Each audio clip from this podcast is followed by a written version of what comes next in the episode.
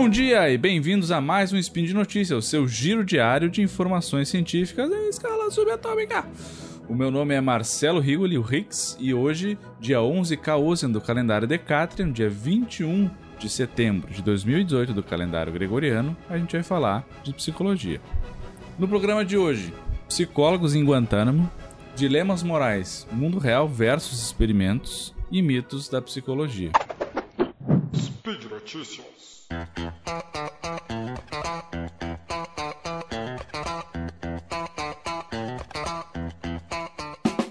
Esse ano, então, sobre o primeiro tópico, a EPA, que para quem não sabe é a American Psychological Association, uh, fez uma modificação de uma determinação profissional que eles tinham que basicamente proibia os profissionais psicólogos de trabalhar na prisão de Guantánamo, no complexo de Guantánamo lá em, em, em Cuba, que para quem não sabe, nos últimos tempos aí vem enfrentando várias críticas, né? E, e, uma das promessas até não cumpridas do, do governo do Obama era ter fechado Guantánamo, né? Enfim, tem vários questionamentos éticos envolvidos e tudo mais. Não vou entrar nessa parte agora, uh, porque a ética é o assunto da notícia seguinte.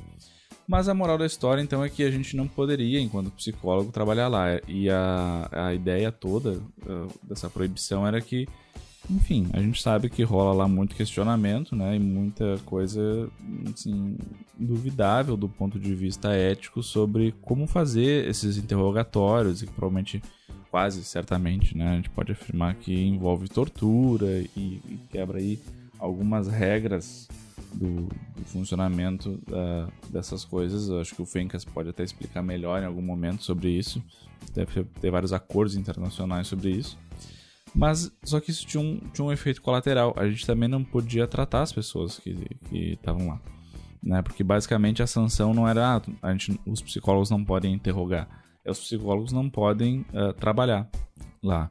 Isso cria um problema, né? Que na verdade, em vez de, de tentar não atrapalhar, a gente estava prejudicando as pessoas. Então foi revista essa questão e agora os psicólogos podem sim atuar em Guantánamo, mas apenas no contexto de atendimento e auxílio, não na parte de tortura, vamos dizer assim, porque isso feriria então o nosso código de ética, né, de, de ajudar e tudo mais. Então, assim, uh, é uma novidade aí. Tem várias pessoas contra isso, tem várias pessoas a favor, mas é uma notícia que está movimentando aí bastante a, a comunidade e achei relevante trazer aí. Nessa segunda notícia, a gente vai então falar sobre algumas questões éticas. Todo mundo uh, que fez algum curso de saúde ou coisas relacionadas deve ter feito aquela disciplina de bioética ou algo parecido. E talvez nem todo mundo se lembre, mas tem dois conceitos bem centrais aqui da ética, que é, seria uma abordagem mais deontológica ou uma abordagem mais utilitarista.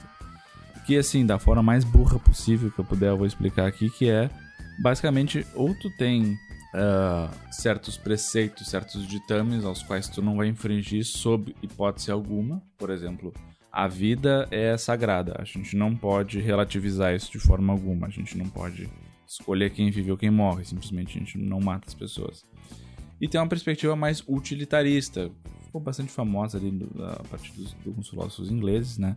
Uh, mas que a ideia é que a gente teria alguma maneira de então ter que escolher uh, essas coisas e que tem maus maiores e maus menores, né? E bens maiores e bens menores, ou seja, não é 100% ruim nem 100% bom, a gente vai ter que fazer algumas escolhas.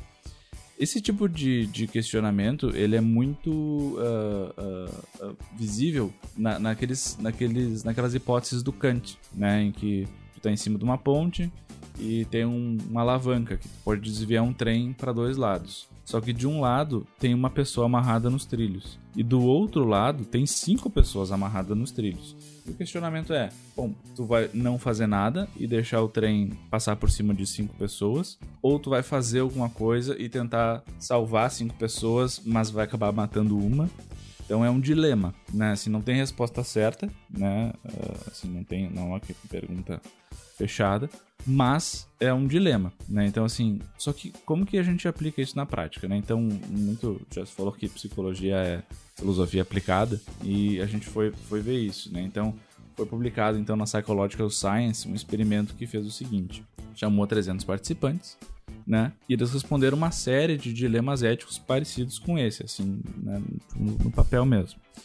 E também fizeram teste de personalidade, teste para sintomas, né? Outras coisas que podem, a gente sabe, influenciar esse tipo de decisão. Para dar uma, assim, uma alinhada nas pessoas para não ter muita gente divergente e tal. Ah, essa é a primeira parte. Na segunda parte, as pessoas voltavam para o laboratório uma semana depois. Uma boa parte dessas pessoas, cerca de 200, chegou lá e tinha o seguinte cenário montado. Se imagina vocês chegando numa sala e do outro lado de um vidro tem duas gaiolas. Dentro dessas gaiolas tem, na tua esquerda, um, um ratinho dentro de uma gaiola e na direita tem cinco ratinhos dentro de uma gaiola. E é te dado a seguinte instrução: dentro de 20 segundos, uma descarga elétrica vai ser disparada na gaiola que tem mais ratos, ou seja, na que tem cinco ratos. Se tu não fizer nada, é isso que vai acontecer. Se tu apertar esse botão que está aqui na tua frente, tu vai poupar os cinco ratinhos, porém, tu vai dar um choque nesse ratinho que está sozinho ali. Beleza. E daí eles computaram a resposta das pessoas. Antes que as pessoas fiquem enfurecidas, era tudo de mentira. Nenhum ratinho foi uh, eletrocutado para fazer esse experimento. Ainda mais se fossem 300 vezes. Ele fica meio ruim, né? Uh, o que aconteceu? A outra parte desses 300 que foram para lá, ao invés de fazer o experimento com os ratinhos lá, vendo os ratinhos, foram questionados hipoteticamente sobre uma situação desse tipo, ou seja, sem ver os ratinhos, sem ter choque nem nada, né, de verdade. É só, ah, se tu chegasse aqui e tivesse cinco ratinhos, não, não, não. E pediram para as pessoas dizer o que, que elas fariam, né, opinar, então, o que, que elas fariam na situação. E quando a gente controla para as variáveis que foram avaliadas na primeira parte e compara esses dois grupos, o grupo que experimentalmente, assim, que, que, que empiricamente teve que lá ver os ratos e decidir se ia dar o choque ou não, versus aqueles que só hipoteticamente tiveram que lidar com isso, a gente viu uma diferença bem grande. Que o grupo que teve que enfrentar a situação de verdade, mais de 30% delas decidiu apertar o botão, ou seja, decidiu fazer alguma coisa.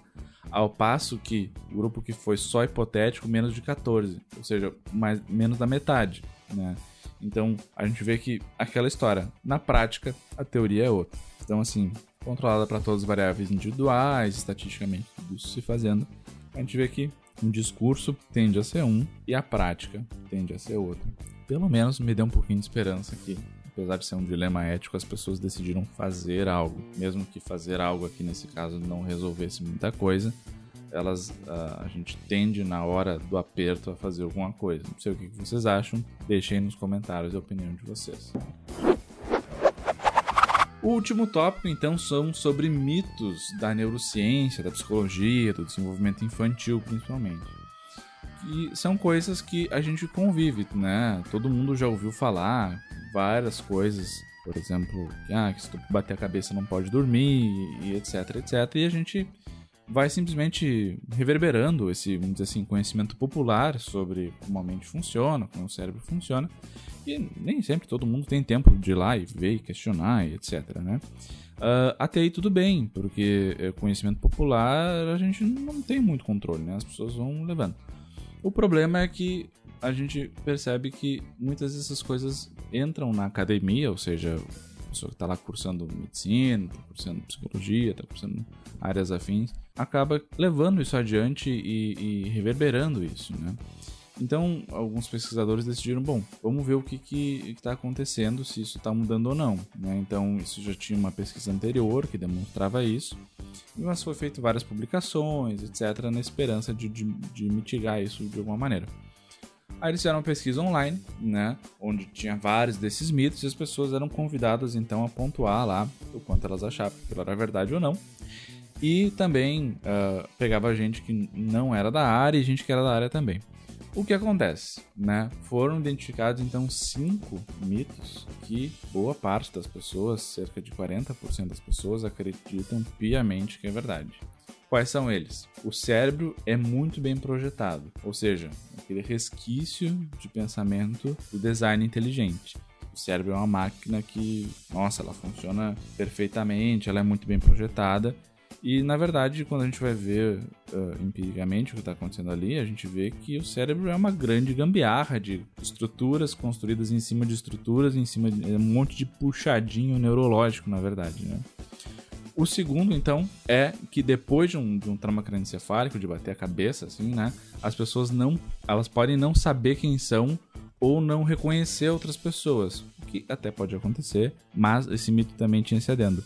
Mas que vão estar normais no resto das suas funções. Ou seja, de que seria uma função muito específica, de uma área muito específica, que se a gente lesar ela, a pessoa deixa de saber quem é ou deixa de reconhecer pessoas. Não é o caso, né? A gente vê que para chegar nesse nível de, lesa, de, de, de, prejuízo, a lesão ela tem que ser muito extensa, né? Ela não pode, ela não é uma coisa que está uh, uh, associada a uma pequena estrutura.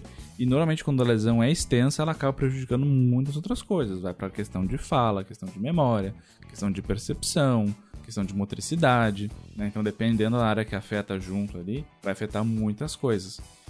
Claro que vão ter síndromes específicas, né? Que vão afetar reconhecimento de faces e tudo mais, mas não é esse o caso. Né? Uh, o outro é que a gente tem cinco sentidos, né? Então, esse é bem popular, né? A gente sabe, tanto que tem a expressão mais popular do sexto sentido, mas na verdade a gente tem vários sentidos e que não vou me alongar aqui, mas que não são só esses visão, audição, tato, etc. Né? É bem mais complexo que isso. Mas essa visão do cinco ela é bem clássica, vamos dizer assim, e acaba se perpetuando. Uh, e o último é que as células do nosso cérebro são todas conectadas entre si que formam uma mega rede super complexa e que não tem nem como saber, como entender aquilo. Então, assim, sim, a gente tem milhares, milhões, bilhões de conexões no cérebro mas isso não significa que todas as células estão interconectadas. É, ele funciona muito mais no esquema de feixes, né, de celulares, né, que tem regiões de intercomunicação, mas não é uma, aquela ideia de uma rede completamente interconectada, né? Então, senão até a questão anterior ali não faria sentido, né, de que se lesasse só uma parte, só uma coisa ia ficar alterada, né? E o interessante aqui é que, na verdade, teve muita gente que respondeu essa pesquisa e que tem formação na área, ou seja, a gente tem que ter uma questão educacional aí que a gente tem que ver que é muita gente está passando por treinamento formal nessas áreas e não está recebendo informação baseada em evidências. Está recebendo o que a gente chama de informação baseada na tradição. Né? Então, uh, porque meu professor falou, porque professor do professor já falava e é assim, etc, etc. E não é bem assim que o conhecimento científico tem que funcionar. Né? Então fica aí uma crítica para quem está estudando, ou que está na graduação, ou, enfim, vá atrás das evidências. Professor, vocês falam uma coisa, vocês acham meio esquisito ou acham meio clichê, pede para ele. Então, onde é que ele tirou isso? Ele, se ele tem evidência para isso, se tem algum paper que traz isso, algum livro, alguma coisa, vão atrás, questionem. Tá? E por hoje é só. Lembro a todos que os links comentados estão no post, né? Deixe lá seu comentário, elogio, crítica, xingamento, desabafo, né? Uh, contribuição. A gente está aí para isso, né? Lembro ainda que o podcast só é possível de acontecer por conta do apoio de todo mundo aí ao SciCast através do Patreon e do Padrim. Deixo um grande abraço para vocês, uma excelente semana e procurem evidências e até amanhã.